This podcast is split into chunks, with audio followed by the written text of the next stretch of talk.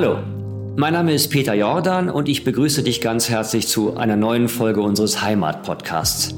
Eigentlich hatten wir auf dem Plan, unsere Gespräche in einem der Backstage-Räume des Schauspielhauses Düsseldorf zu führen, aber ihr wisst und erlebt es ja gerade selbst, wir sollten uns nach wie vor nicht treffen. Abstand halten ist immer noch wichtig. Und daher schalten wir unsere Gäste nun von zu Hause aus zu und nutzen die Zeit hier, um über die verschiedenen Heimaten in uns zu sprechen. Heute bin ich mit Dieter Müller verabredet. Er ist in Köln und ich in Berlin Mitte. Und schon geht's los. Herr Müller? Ja, Ja, hier ist Peter Jordan. gut Guten. Tag. Guten Tag, Herr Jordan. Können Sie mich gut verstehen, ja, ne? Sehr gut, klar und Ich, deutlich. ich habe Sie ein bisschen leise hier. Herr Jordan, können Sie mich dann jetzt gut hören? Jetzt höre ich Sie besser, ja. Sehr schön. Als ich gerade die Gerätschaften sah, dachte ich, was wir Menschen so entwickeln, ist ja schon irre, ne? Ja, ja. Dass wir beide jetzt so miteinander sprechen, als säßen wir vis-à-vis. Ja, das Das ist schon stimmt. stark. Uns wird noch aufgenommen, das auch noch. Das ist ja der Trick an der Geschichte. Sonst Ja. könnten wir auch einfach nur telefonieren, aber da würde ja keiner was davon mitbekommen. Deswegen müssen wir ein Ja. bisschen was aufwenden. Da zwitschern aber Vögel im Hintergrund. Ist das bei Ihnen oder ist das hier? Es müsste bei Ihnen sein. Wir sind hier in einem richtigen Tonstudio. Das kann nicht sein. Oder es ist einer eingedrungen, aber eigentlich kann das nicht sein. Ja, oder bei einem Piept's, ne? Ja, sein Gibt's ja Handy doch noch mal. an. Ja, sagte man ja vorher, bei dem Piept's ein Ja. bisschen. Ich frage mal Das kurz die Technik. Habt ihr da Vögel im Hintergrund? Habt ihr den Kanarienvogel nicht rausgestellt? Nein, Sie, nein, Sie verneinen. Das muss bei Ihnen sein. Ja. Klingt aber schön. Ich meine, als kleine Atmosphäre im Hintergrund ist das gar nicht mal so schlecht. Nicht Ja, so wir trocken. haben, ähm, an dem Gebäude noch so schöne große alte Bäume. Mhm. Und da sind immer viele Vögel. So, wir können loslegen. Herzlich willkommen zum Heimat-Podcast mit Peter Jordan. Mein heutiger Gesprächspartner ist Professor Dr. Dieter Müller in Köln. Ja, vielen Dank, Herr Jordan. Schön, dass Sie dabei sind. Ich möchte mich erstmal entschuldigen dafür, dass ich nicht persönlich da sein kann. Das ist natürlich der Situation geschuldet. Ich habe hier zwei kleine Kinder und wir hocken alle zu Hause und äh, keine Betreuung und nicht seit fünf Wochen. Da kann ich einfach nicht einen Tag lang weg. Die sind eh schon an der Kante. Da muss ich dann so schnell wie möglich immer hin zurück. Deswegen hoffe ich, Sie haben da Verständnis für. Viel besser ist es natürlich und eigentlich auch geplant, dass wir zusammensitzen und uns Auge in Auge gegenüber sitzen und richtig miteinander reden können. Das wollen wir aber ja vielleicht noch nachholen. Von daher Ja. bete ich erstmal um Verständnis, dass es bis jetzt nur so über diese Mikrofone äh, geht. Das ist kein Problem. Wie alt sind Ihre Kinder denn? Drei und sechs. Ja, die brauchen jetzt Input. Und bald ich bin ja auch. jetzt schon einen Schritt weiter und bin Großvater. Und ähm, was die Kinder unheimlich gern machen, das habe ich früher so ein bisschen unterschätzt, als unsere Kinder klein waren.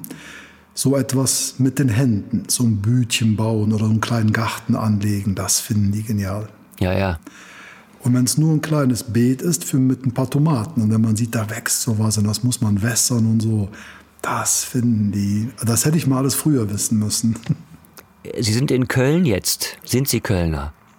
Ja, Ist Köln Ihre Heimat, wenn wir schon vom Heimat-Podcast sprechen? Empfinden Sie das als das Rheinland und so als Ihre Heimat? Oder was ist für Sie Heimat, wenn ich Sie fragen darf? so, für mich ist Heimat Menschen. Und ähm, Menschen, mit denen man eine Geschichte, eine Vergangenheit teilt. Und ich ähm, habe das so erlebt das erste Mal. Ich habe seit gut 40 Jahren eine Freundin. Und wir sind dann auch jetzt schon so gut 30 Jahre verheiratet und haben gemeinsam Kinder. Und meine Frau, das war so der erste Mensch, wo ich so dachte, da kannst du so sein, wie du bist. Die mag dich so, wie du bist. Und ich würde sagen, das gab in mir das erste Mal das Gefühl, das ist mein Zuhause, das ist Heimat. Das ist vertraut, das ist angenehm, das ist schön. Und ich könnte das nicht so an einem Ort festmachen. Also der Kölner sieht gern den Rhein, der sieht gern den Dom. Aber für mich sind es schon eher Menschen. Ich reise nicht gerne und verreise auch sehr selten. Also ich muss schon einmal zu Vorträgen irgendwo hin, aber ich bin dann schon immer so, dass ich ganz gerne wieder nach Hause komme, nach Köln, zu meiner Familie. Und ähm, wenn wir so verreisen, da fahren wir auch schon 30 Jahre immer an die gleiche Stelle, an die Nordsee. Also ich bin nicht so der Mensch, der gerne reist. Ah, Weil dieser Vorgang des Reisens an für sich ist mir so ein bisschen fremd. Schon fast unangenehm, so mit dem Fliegen und so weiter. Ja, da haben wir aber was gemeinsam. Es ist ja, ja, auch eine Vertrautheit, wenn man zur selben Stelle immer fährt im Urlaub. Das ist ja dann auch eine Art Heimat, dann weiß man, wo man hinkommt. Ja, ja. Ja, und so die ersten Jahre habe ich sogar so ein bisschen, wenn ich beruflich irgendwo hin musste, so wie so ein bisschen Heimweh entwickelt. Also zu meiner Familie. Das war mir immer so ein bisschen, ja, so unheimlich, dass die Kinder, meine Frau, dass wir nicht so zusammen waren. Das war mir ein bisschen, ja, war mir nicht so angenehm. Das ist natürlich der beste Fall, der günstigste Fall. Ungünstig ist ja eher, wenn man äh, flieht vor der Familie. Das gibt's auch. Menschen, die beruflich fliehen. Aber dann ist wahrscheinlich auch irgendwas im Argen. Sie sind Arzt, richtig? Ja, ich bin Mediziner, aber nicht in so klassischer Art und Weise. Und ähm, also ich habe keine Approbation eines Arztes, sondern eine Zulassung als Heilpraktiker, weil ich auf dem zweiten Bildungsweg zur Medizin gekommen bin. Mhm. Und ähm, ich habe so als junger Mann ein Handwerk gelernt und habe mich dann früh selbstständig gemacht und hatte ein großes Unternehmen mit so ein paar tausend Mitarbeitern. Und mich hat so Krankheit ein paar Mal im Leben so begleitet. Und ähm, erst so bei der Großmutter, dann ist mein Vater sehr früh an Krebs erkrankt. Den habe ich dann noch die letzten Wochen gepflegt, weil meine Mutter das nicht so konnte. Die war alkoholkrank. Und dann habe ich das erste Mal so richtig gesehen, was das eigentlich macht, wenn jemand krank ist. Dann wurde ich Zivildienstleistender. Zu der Zeit nannte man das noch Kriegsdienstverweigerer. Das war ich auch, ja. Ja. Mhm. Und dann wurde ich dann so Rettungssanitäter. Ja, da waren Sie ja voll aus der Front. Ja, aber das Leben, das hat mir dann etwas anderes beschert, weil meine Eltern, das waren arme Leute, da musste man einfach Geld verdienen und mit nach Hause bringen. Und dann durch den frühen Tod des Vaters, da hätte ich nicht studieren gehen können oder da lange zur Schule. Und dann habe ich mich mit meiner Frau sehr früh selbstständig gemacht und wir hatten so ein Handelsunternehmen. Und dann kam das mit dem Krebs ein paar Jahre später wieder bei meinem Bruder. Und ähm, als ich dann so auf dem Zenit meines Unternehmertums stand und ähm, da musste ich mich so eine Routine-OP unterziehen. Und der sagte dann, hör, da kommst du Freitag, dann bist du so der Zweite, den ich operiere und da kannst du montags schon wieder arbeiten. Naja, und dann hat das mit der OP, das war dann nicht so, wie man so dachte. Und dann sitzt er so neben mir, als ich wach wurde nach der OP und nach der Narkose und sagte, ja, wir haben da so ein bisschen tumoröses Gewebe gefunden. Und tumoröses Gewebe hieß für mich so, Vater, Bruder, da mhm, wirst du nicht mhm. mehr lange leben. Und dann sagte der, aber am Montag wissen wir mehr. Und das ist mir wirklich nahe gegangen.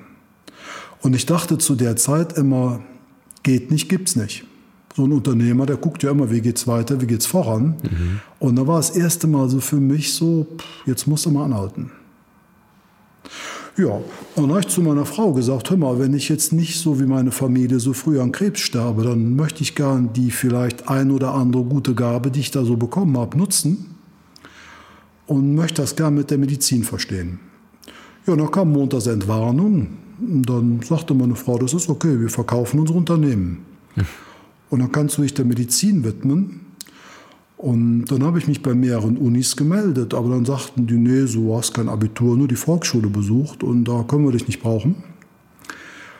Und dann habe ich mir jemanden gesucht, so einen Doktor Papa. Einmal theoretisch den Professor Brauns und dann praktisch den Dr. Otto. Der war so der erste Facharzt für Naturheilkunde. Und dann haben die mir einen Plan gemacht. Und dann habe ich angefangen in der Histologie und dann in die Pathologie und dann so von Organ zu Organ, bis ich dann durch war. Und ein Unternehmer, der hat immer einen Gedanken. Wie kann man was besser machen? Im Sinne der Kundschaft, im Sinne der Mitarbeiter, im Sinne des Unternehmens. Und meine erste Sache war so ein Blutabstrich, Leukozyten, da war jemand an Leukämie erkrankt. Und dann habe ich den Pathologieprofessor gefragt, was kann man dann da machen, damit das nicht passiert? Da guckte der mich an und sagte, das ist nicht mein Fach. Mhm, das kenne ich. Ja, das zweite dann, Anatomie, da war eine Dame mit einem sogenannten Panzerherz und dann habe ich das Herz entnommen und mir angesehen und dann hat er mir die Strukturen erklärt und warum das wie passiert. Und dann war wieder meine Frage, was hätten die tun können, damit das nicht passiert? Dann sagte er, das ist nicht mein Fach. Und so habe ich dann meine Ausbildung bekommen und habe mich auch immer prüfen lassen. Aber ich wollte das ja nur so für mich machen. Ne? Und dann war ich dann in so fünf, sechs Jahren im Prinzip durch und ähm, dann sagte dann der Professor Brauns, Mensch, damit das jetzt einen Rahmen findet, dann schreib eine Dissertation über das, was dich wirklich bewegt hat. Und da gibt es eine Uni in England, die nehmen das an, wenn du dich da vorstellst, und das macht aus derer Sicht Sinn. Und dann habe ich mir überlegt, was die Medizin schön ergänzend brauchen könnte, Gesundheitsförderung. Man nennt das ja dann in der Medizin von der Pathogenese zur Salutogenese, also von einer krankheitsbekämpfenden zu einer gesundheitsfördernden. Mhm. Ja, und dann habe ich das gemacht, aber ich wollte ja nie als Mediziner arbeiten. Und dann hat mich mein Doktorvater sehr ins Gebet genommen und gesagt, Mensch, hör mal, du bist ja total asozial. Du hast eine wahnsinnig gute Ausbildung genossen. Und das war's jetzt. Bist da den Leuten jahrelang auf den Keks mit deinen blöden Fragen und jetzt willst du nicht arbeiten, du bist ja total assi. Ja, ich sagte ja, ich weiß nicht, was es bedeutet, aber ich verstehe, was du meinst. Und dann habe ich bei ihm angefangen, unter seiner Aufsicht zu arbeiten. Und damit man das dann darf, und jetzt, das war lange Rede, macht man dann so eine Heilpraktikerprüfung und dann darf man im Prinzip arbeiten. Mhm. Und das habe ich dann gemacht. Und dann wollte ich nicht gern allein sein und habe dann so eine kleine Tagesklinik gegründet, wo dann so viele verschiedene Mediziner sind, unter anderem auch Ärzte. Und ähm, ja. Und das ist die Villa Vita, ist das richtig? Ist das die ja. Klinik? Genau, in Köln. Mhm. Das haben wir so vor 15, 16 Jahren gegründet, zu zweit. Und jetzt sind wir so ein Dutzend Kolleginnen und Kollegen.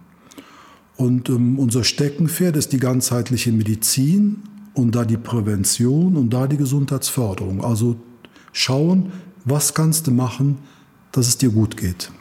Was kann man quasi tun, bevor es einem schlecht geht in seiner Genese? Ja, also dieser Lutogenese sagt eigentlich, was kann man sich Gutes tun, dass man sich jetzt richtig fit fühlt und vital und sich ganz nebenbei schützt vor chronischen Erkrankungen, wie zum Beispiel der Krebserkrankung. Und das kennen noch viele Mediziner nicht. Also Prävention, da denken die meisten, ja, dann guckt man, wann könnte was schlecht werden. Also man sagt einem Rauch nicht, dann kriegst du irgendwann Lungenkrebs. Da, da sagen viele, naja, ich weiß nicht, das bringt mir heute nicht viel, wer weiß, ob ich überhaupt Krebs bekomme. Aber wenn man einem sagt, schau mal, wenn du jetzt vielleicht rauchfrei würdest, dann hättest du viel mehr Energie für jetzt und hier und heute und die und die Werte zeigen dir das auch jetzt schon. Und mhm. mach es doch einfach mal so, probier es doch mal. Dann sagen die meisten, naja, probieren kann ich ja mal. Und wenn man sich dann fitter fühlt, dann macht man es. Dann haben Sie quasi ähm, doch einen ziemlich harten Wechsel hingelegt. Also was haben, darf ich das fragen, was der Betrieb vorher für ein Betrieb war? Was waren Sie als Unternehmer? Ja, ich war Möbelhändler. Und wir hatten erst so ein ganz kleines Unternehmen mit wenigen Leuten und da waren nachher gut 5600 Beschäftigte. Ja, das ist äh, ordentlich. Und ähm, ja, wenn man dann so der Geschäftsführer und Gesellschafter ist, dann ist man ja auch schon so ein bisschen gewohnt, dass das dann so gemacht wird, wie man es gerne hätte. Ja, ja. Und wenn man dann auf einmal Lehrjunge ist, und das ist schon speziell, ne? Also man wird dann von jedem geduzt und so durch die Gegend geschickt und so. Also war schon sehr speziell. Na, vor allem, wenn Sie vorher der absolute Chef waren quasi und dann müssen Sie nochmal neu lernen, dann wird man ja auch teilweise mhm. von vielen Menschen plötzlich nicht unbedingt ernst genommen in der neuen so Heimat, sage ich mal. Da muss man dann mhm. auch mit klarkommen. Sonst haben Leute gemacht, was sie sagten oder hatten einen gewissen Respekt oder Angst vor ihnen. Respekt im guten Sinne natürlich. Respekt ist ja oft die gute Form der Angst ähm, oder nützliche Form.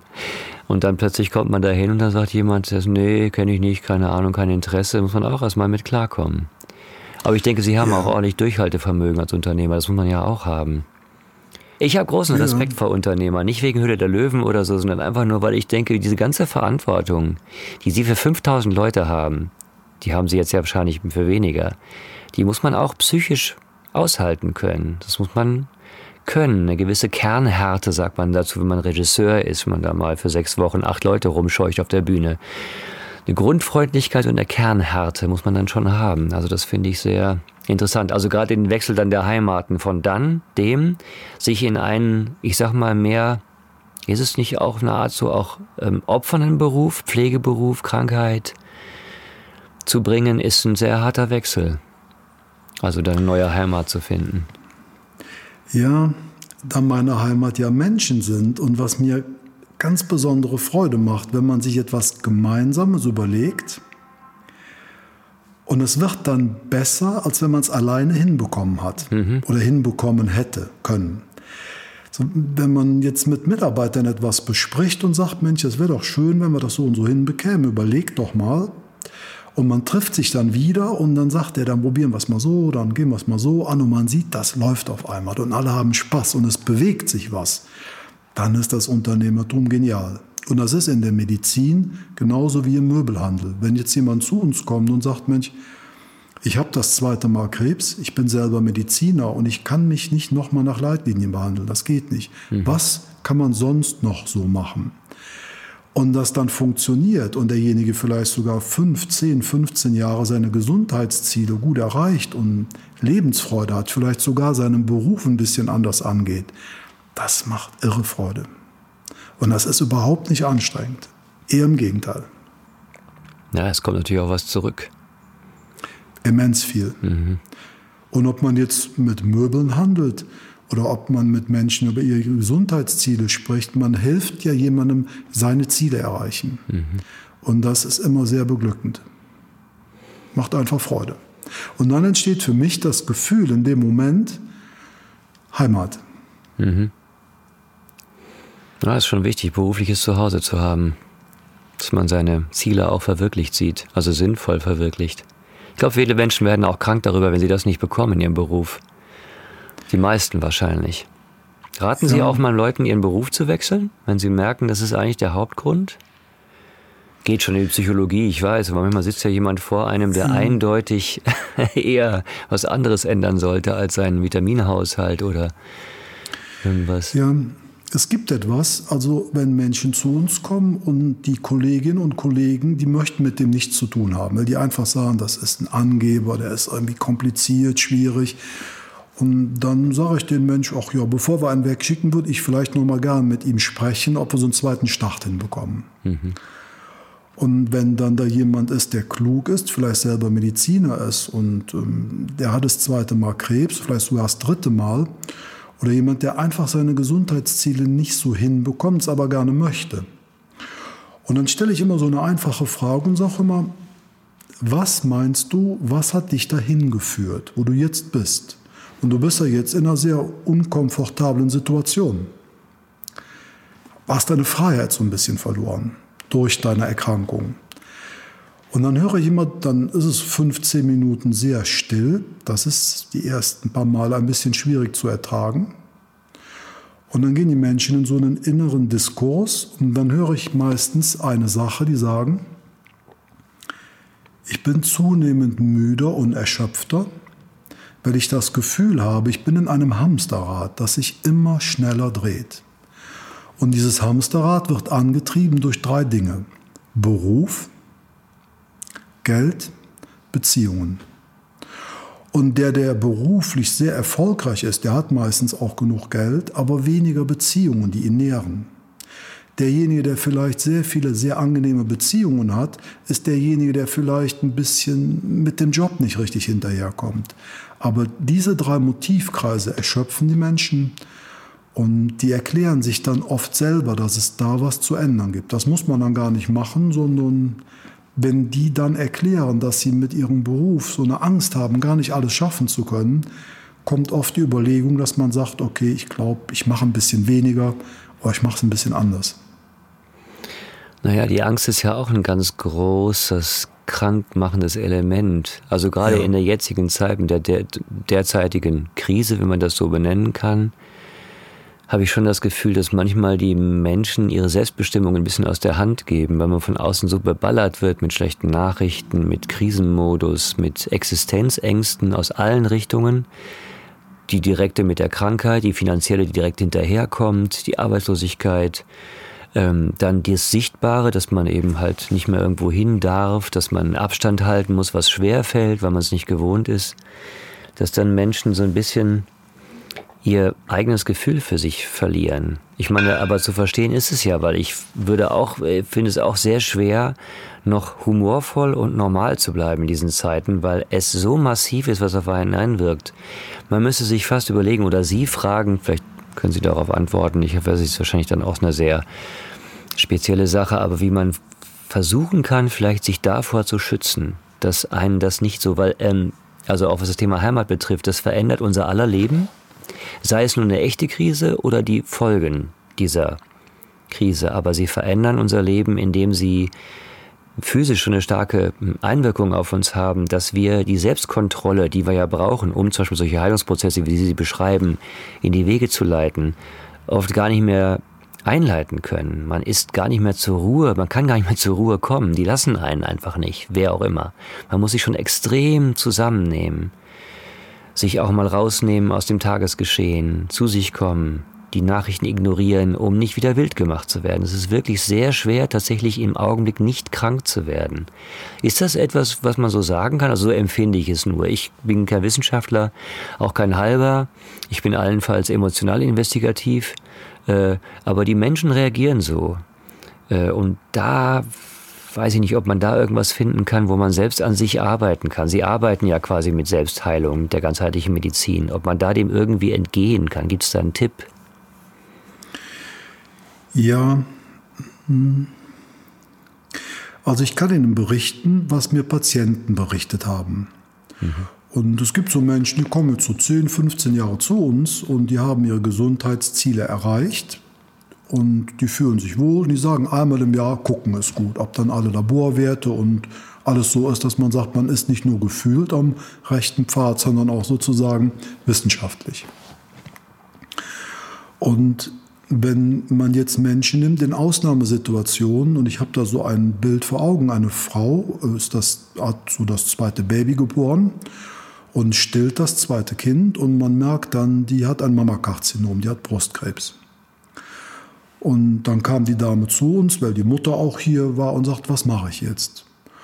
Und für diesen Menschen ist das Wichtigste, dass ähm, dieses neuroimmunologische System weiter gut arbeitet, also dass die sich im Prinzip beruhigt und Fakten schafft. Weil in dem Moment, wenn man jetzt in Deutschland hört, du hast Krebs, dann weiß man, eine halbe Million Menschen haben Krebs jedes Jahr.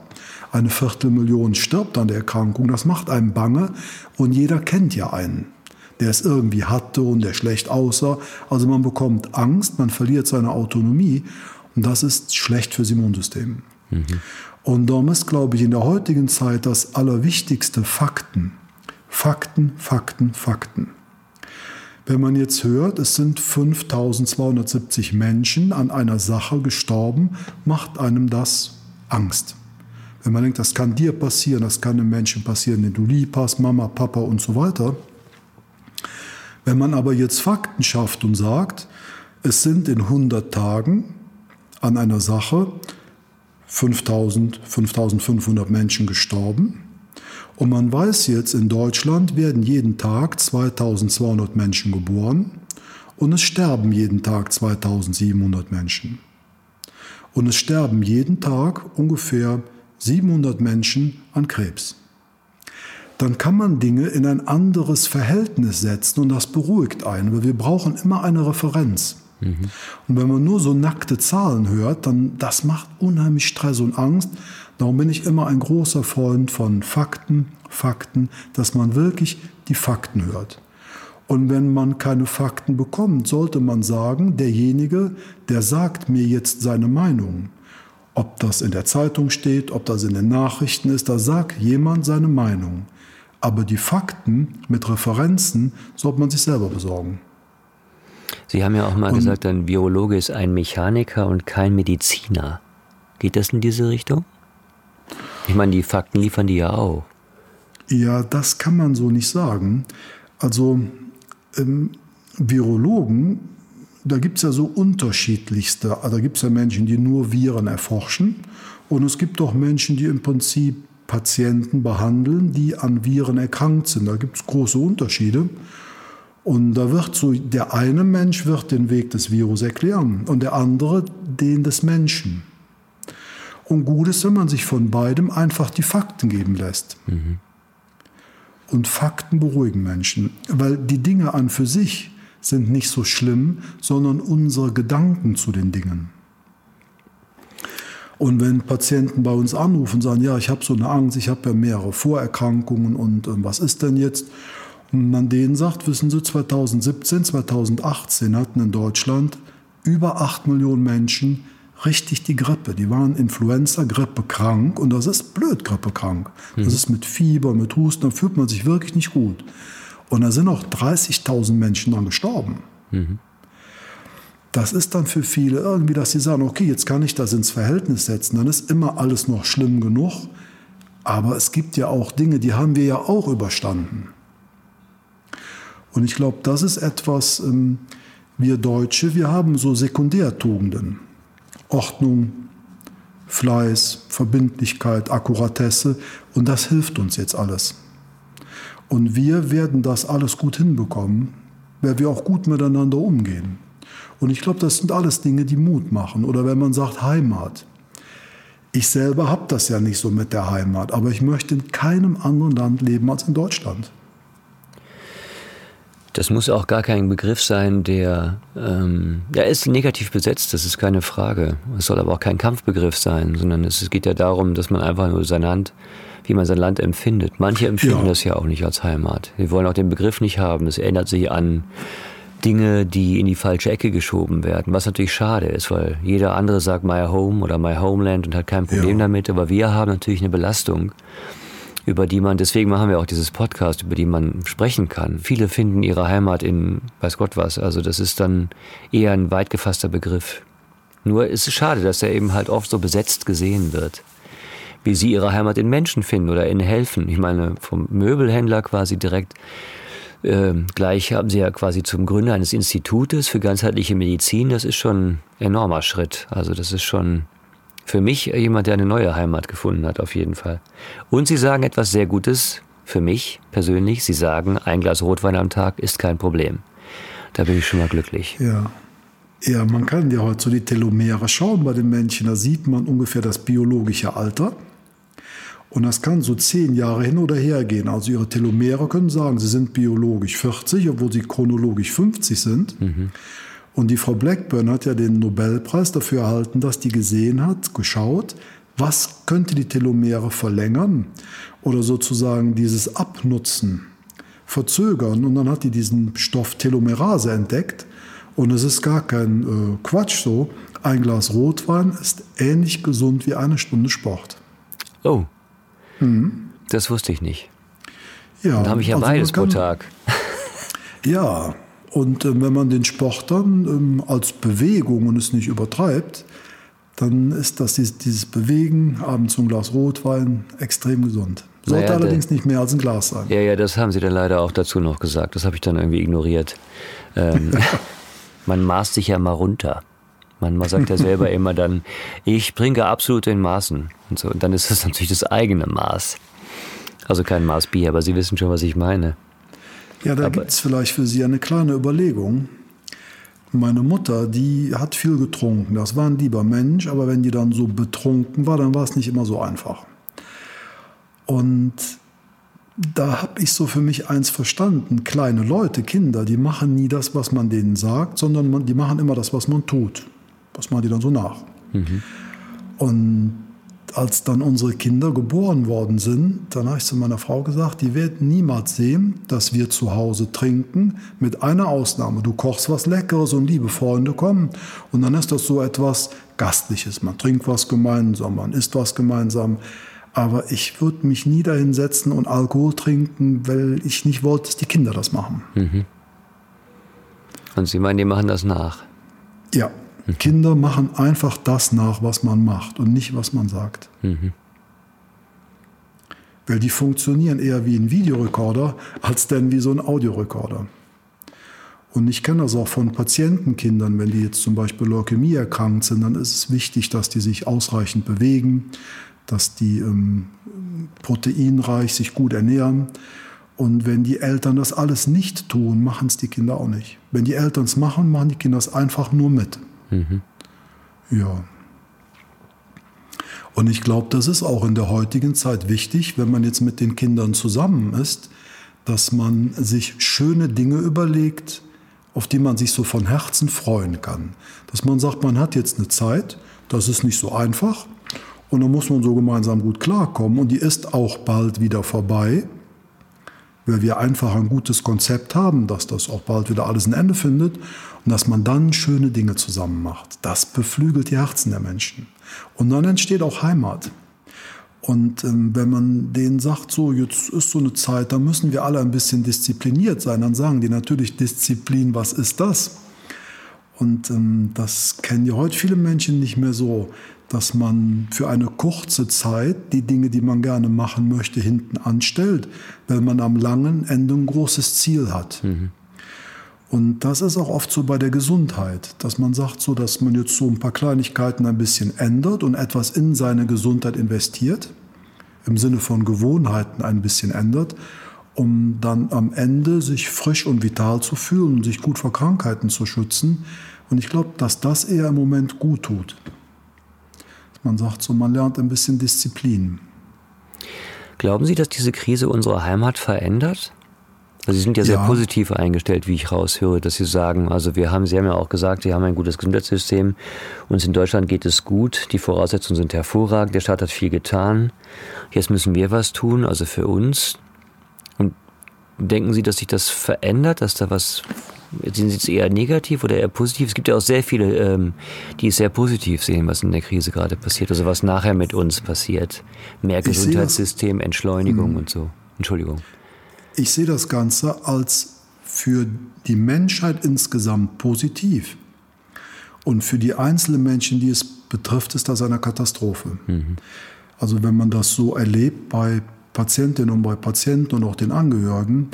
Aber ich glaube, wir können uns jetzt so einmal ein bisschen beruhigen, neue Kräfte sammeln und dann vielleicht das ein oder andere, was man so macht, einmal in Frage stellen. Mhm. Weil es werden so viele unsinnige Dinge gemacht, die niemandem was bringen, womit man die Erde plündert, die Natur schwerst misshandelt für Dinge, die gar keine Freude machen. Und ich kann mir vorstellen, dass sich da das ein oder andere ändern wird.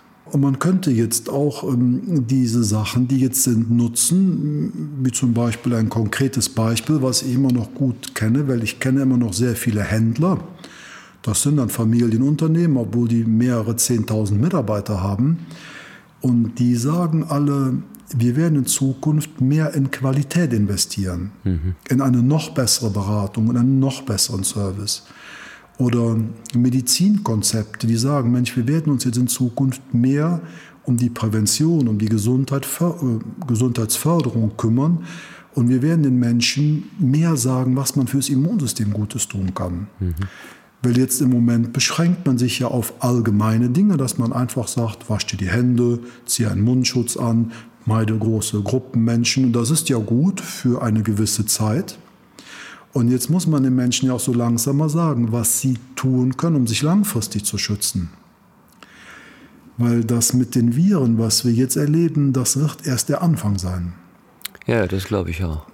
Weil immer mehr Menschen auf immer engerem Raum miteinander leben also werden wir Viren ähm, kennenlernen, die wir bisher noch nicht so kannten. Mhm.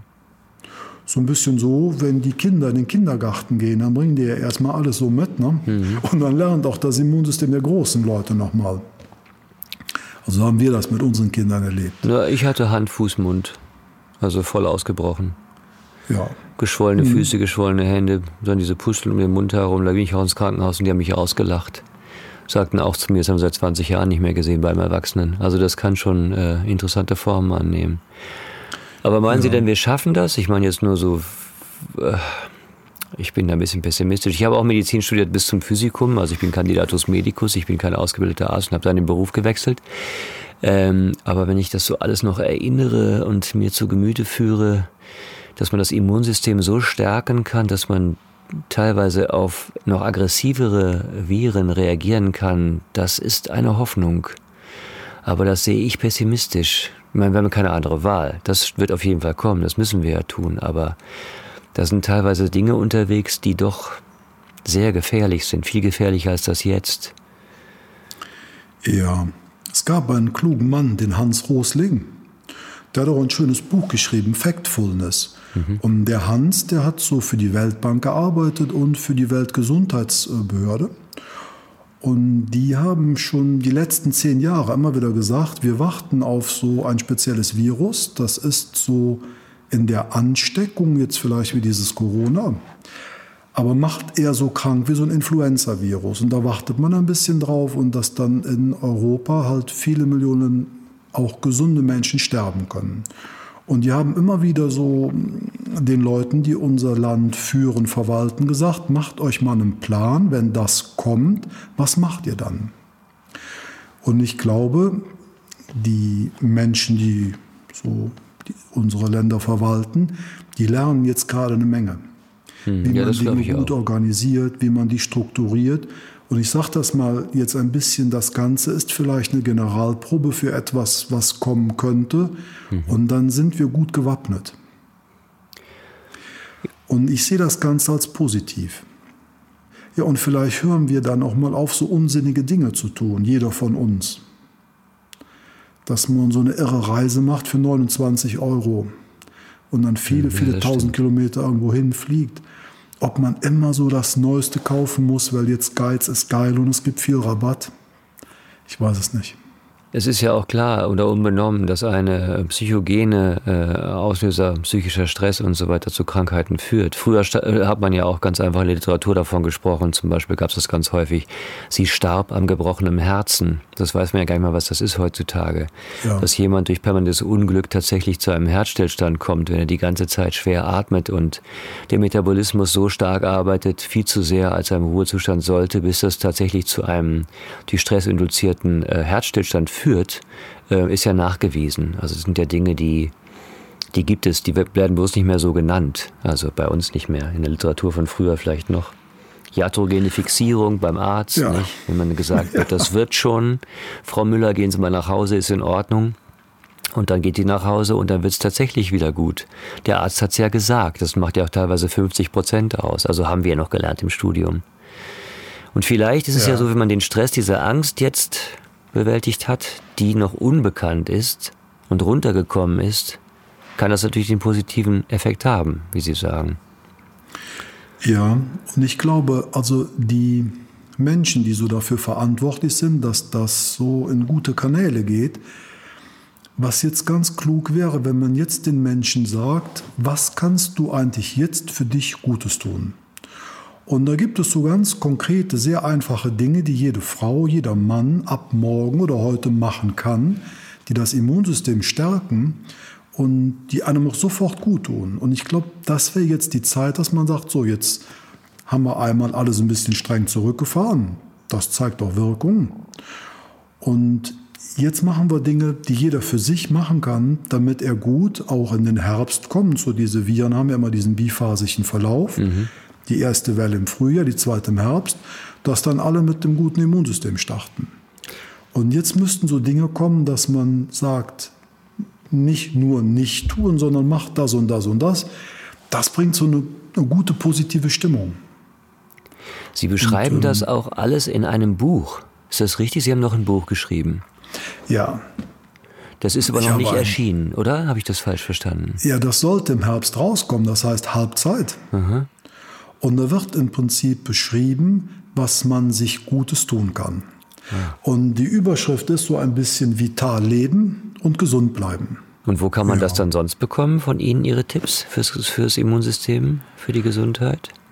Also, wenn Sie Lust haben, könnten wir so ein paar jetzt besprechen. Mhm. Wenn Sie das mögen, ich, ich glaube, dass der Hörer das sehr gerne hören möchte, dass er gerne wissen möchte, was er tun kann. Ich natürlich ja. auch aber die das auch noch alle hören dann. Ja. Also ich weiß, dass Sie über Atemtechniken sprechen natürlich, über die allgemeine Lebensweise, Ernährung. Mhm.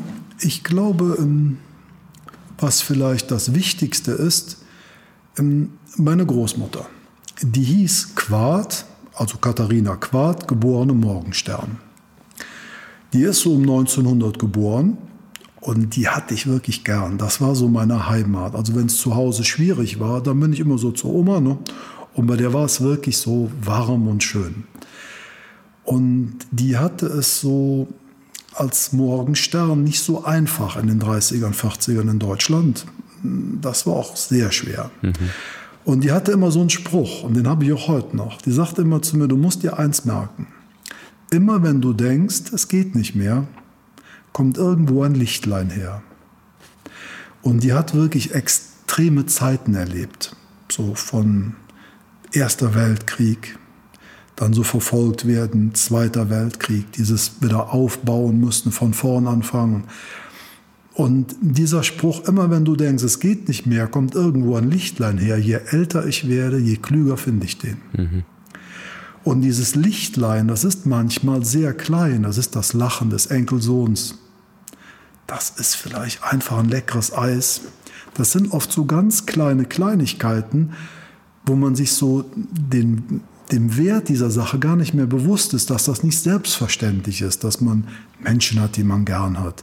Dass es nicht selbstverständlich ist, dass man irgendwo in einem Land lebt, wo irgendwie Frieden herrscht.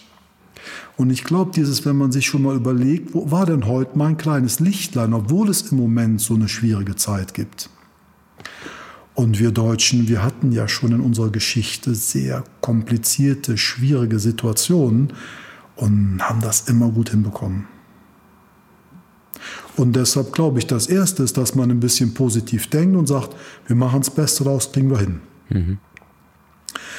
Und dann vielleicht, was man so ein bisschen wissen muss mit dem Immunsystem. Wenn man einen vitalen Körper hat, also das heißt, dass man so irgendwie mit dem Denken geordnet und klar denken kann, dass man sich bemüht, auch wenn es nicht immer so einfach ist, heiter und gelassen zu bleiben, wenn man sich ein bisschen bewegt und so ein bisschen auf die Nahrung achtet, dann macht man schon mal alles richtig, um sich zu vitalisieren. Dann läuft der Stoffwechsel ganz gut und dann freut das Immunsystem sich. Und wenn ein Immunsystem gut arbeitet, da gibt es so ein ganz einfaches Beispiel. 1000 Menschen sind im Kino. Jetzt kommen 100 mit einer ansteckenden Krankheit. Und sagen wir mal, es wäre so ein Grippevirus. Und jetzt gehen die Leute nach Hause und dann im Lauf der nächsten Zeit wird man bei 800 Menschen sagen, ach ja, die haben auch sozusagen jetzt dieses Grippevirus in sich. Die merken aber gar nichts davon. Von den 800 werden vielleicht 80 so ein bisschen kränklich, so ein bisschen plummerant, dass man sich nicht so fühlt, wie man immer so, so zu Passe ist, dass man vielleicht ein bisschen erhöhte Temperatur bekommt. Und acht werden richtig krank. Und darüber entscheidet nur das Immunsystem. Also lasse ich das Virus überhaupt in mich hinein? Wenn ja, was macht's in mir? Und wie stecke ich das wieder weg? Das macht ganz allein unser Immunsystem. Das ist vielen nicht so richtig bewusst. Man kann sein Immunsystem steuern. Und wenn man schaut, wie das im Moment in Deutschland ist, man kann so sagen, so um die 20 Millionen bis 30 Millionen, man weiß das nicht so genau, die haben ein Immunsystem, das arbeitet zu schnell, zu viel. Das sind die Allergiker. Mhm. Jeder zweite Deutsche, der heute lebt, wird in seinem Leben einmal an Krebs erkranken. Da arbeitet das Immunsystem zu langsam. Und der Mensch, der so fit und vital ist, also den Kinobesuch ohne was überlebt, hat ein Immunsystem, das in Homöostase ist, also das auf wechselhafte Dinge angemessen reagieren kann. Und wenn man sich jetzt für sich überlegt, was man so klar machen kann, man kann einmal mental etwas tun. Das ist höchstwahrscheinlich das mächtigste im Immunsystem, dass man sich immer probiert, also dass man immer versucht, klar und geordnet anhand von Fakten zu denken.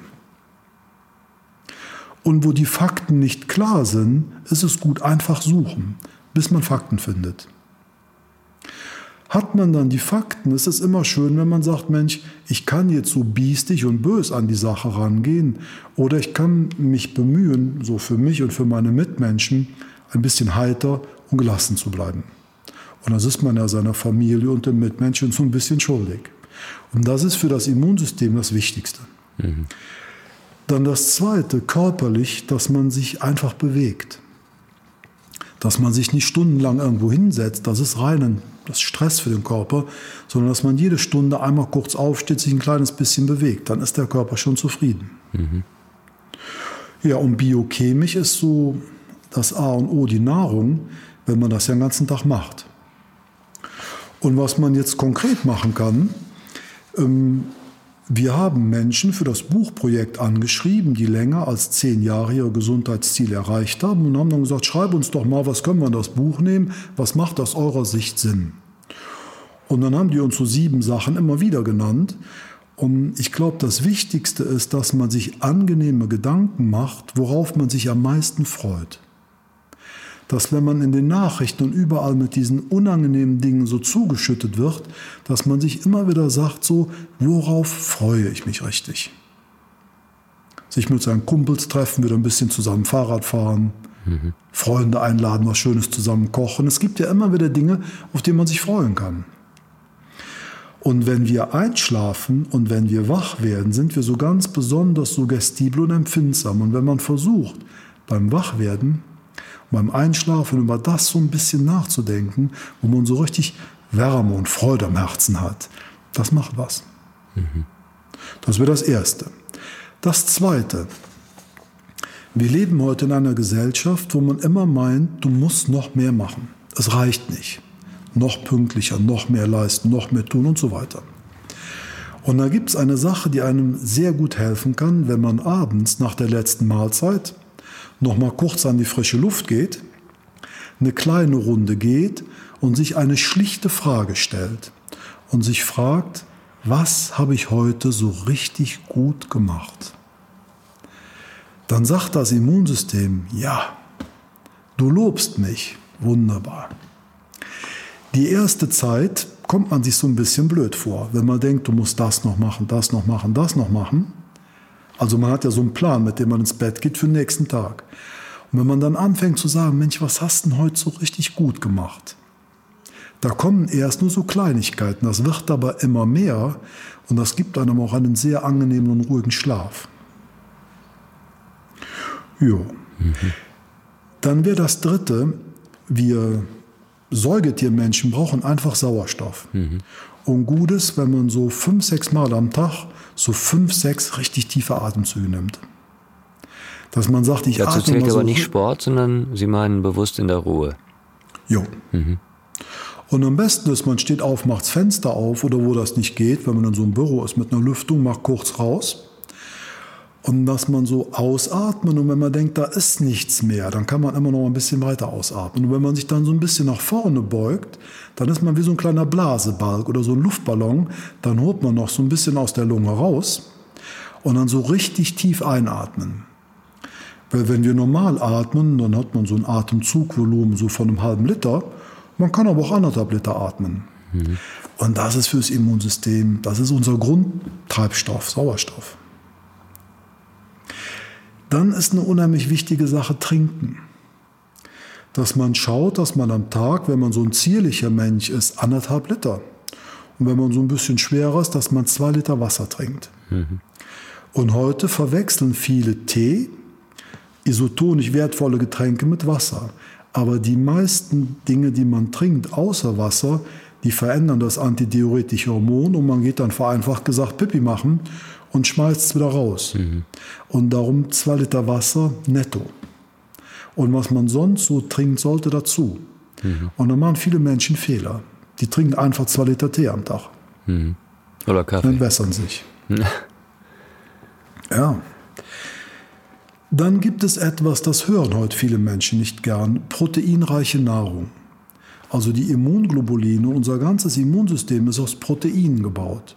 Und wenn man bei der Nahrung ein bisschen auf Proteine achtet, das wäre im Moment besonders wichtig. Mhm. Wenn wir morgens wach werden, es wird hell, es kommt ein blaues Licht an die Augen, es kommt Serotonin, dann steigt das so gut bis Mittag 1, 2 Uhr an, unser Energielevel. Und dann gibt es so einen kleinen Hänger zwischen 1 und 3. Und wenn man da sagt, so, ich esse 20 Minuten was in Ruhe, ich gehe 20 Minuten mal kurz an die frische Luft und ich döse 20 Minuten, früher nannte man das so ein bisschen zur Muße finden, dann ist man genauso fit wie am Morgen und muss oft viel weniger Stunden arbeiten, um das Gleiche zu leisten. Und ich kann mir vorstellen, wenn man jetzt Homeoffice hat und ähm, man ist dann sehr konzentriert und hat noch vieles nebenbei, dass es gut ist, dass man sich ein bisschen an den Biorhythmus anlehnt. So ungefähr zur gleichen Zeit aufsteht, schöne Pause macht, geordnet Feierabend macht und das nicht so immer länger hinzieht. Das würde ich gern versuchen, wenn die Kinder es zulassen. Die haben aber einen anderen Biorhythmus. Das ist manchmal ein bisschen schwierig. Ja, das synchronisiert sich aber mit der Zeit, wenn die ein bisschen älter werden. Aber das stimmt, das fängt erst so an ab 20. Sind, dann, wenn man sich hinlegen möchte oder dösen, da gibt es keine Chance. Aber gut, das ist ja zeitlich absehbar. Ja, da gibt es auch einen kleinen Trick. Also wenn unser Enkelsohn äh, mittags so sagt, der macht Rabatz, keine Pause, so ein bisschen vorlesen. Mhm. Ja, dann schlafe aber ich so, meistens ein. Und ja, dann sagt er zu mir nicht einschlafen und weckt mich wieder. Ja, aber es entsteht so ein kollektiver Frieden. Ja, das stimmt. Mhm. Und das ist mit Dösen gemeint. Mhm. Oder so einem Kleinen so eine schöne Geschichte erzählen. Mhm. Das ist so besser als schlafen. Ja, und ich glaube, wenn man diese Dinge so ein bisschen macht, dass man damit sofort etwas jetzt, hier und heute für sein Immunsystem tun kann und sagen kann, so, jetzt habe ich schon mal für mich eine Sache gemacht, die ist richtig gut. Ich nehme mir jetzt mal eins von diesen Dingen vor. Ich würde Ihnen jetzt sehr danken für das Gespräch, Herr Professor Müller. Ich finde das toll. Ich weise nochmal auf Ihr Buch hin, das im Frühjahr erscheinen wird. Und ich würde positiv denken und würde hoffen, dass ich jetzt mich von Ihnen verabschiede und würde sagen, wir werden das hier überstehen und es wird funktionieren. Wir kommen hier gut raus, wir haben die Kraft und es wird besser werden. Ist das ein Ansatz? Habe ich das schon gut gemacht? Ich weiß es nicht. Ich habe es versucht. Ja, ich fand, das hat sich ähm, ein bisschen holprig angehört. Stimmt. Ich übe das nochmal. Ja, vielleicht, also wenn ich das so sagen darf, ne? mhm. ne? Ähm, wenn Sie es jetzt Ihren Kindern erzählen würden, so von Herzen, mhm. wie würden Sie es denen sagen? Das wird schon. Das ist es. Und wenn man so etwas hört, das wird schon, das berührt, mhm. und so ist das auch. Schauen Sie mal, wir Menschen sind so robuste Wesen. Wir haben Eiszeiten überlebt und wir haben furchtbare Kriege überlebt. Und ähm, ich glaube auch sehr, wenn wir diese Chance jetzt nutzen, und ein paar Dinge vielleicht ein bisschen mit Vernunft gestalten, das wird schon. Gut. In dem Sinne, Herr Professor Müller, vielen Dank für das schöne Gespräch. Herr Jordan, das hat mir auch sehr gefallen. Ich hoffe, ich habe nicht zu viel gesprochen, Nein, weil ich leider nicht. beim Sprechen immer so Gedanken entwickle. Ja, aber das ist der Sinn der Sache. Die Vollfertigung der Gedanken beim Sprechen. Das hat man nicht so oft. Nichts vorgefasst, ja. sondern in dem Moment entstehend. Ja. Ich danke Ihnen. Ich danke Ihnen für dieses freundliche Gespräch. Sehr gerne. Und wünsche Ihnen alles Gute. Ihnen auch. Tschüss. Bis dahin. Tschüss, Herr Jordan. Heimat ist eine Produktion in Zusammenarbeit von Big Sun, Tro und Vast Media. Idee und Konzept Anja Prinz und Sebastian Flock. Redaktion Anja Prinz. Ausführender Produzent Michael Opitz. Technische Umsetzung und On-Air-Design Tro. Ton und Schnitt Philipp Zimmermann und Anja Prinz. Musik Florian Deitermann und Matteo Ponzetta. Vielen Dank an alle Mitwirkenden bei Big Sun, bei Tro, dem Düsseldorfer Schauspielhaus und Vast Media und natürlich an mich, Peter Jordan. Danke und tschüss. Und Cut.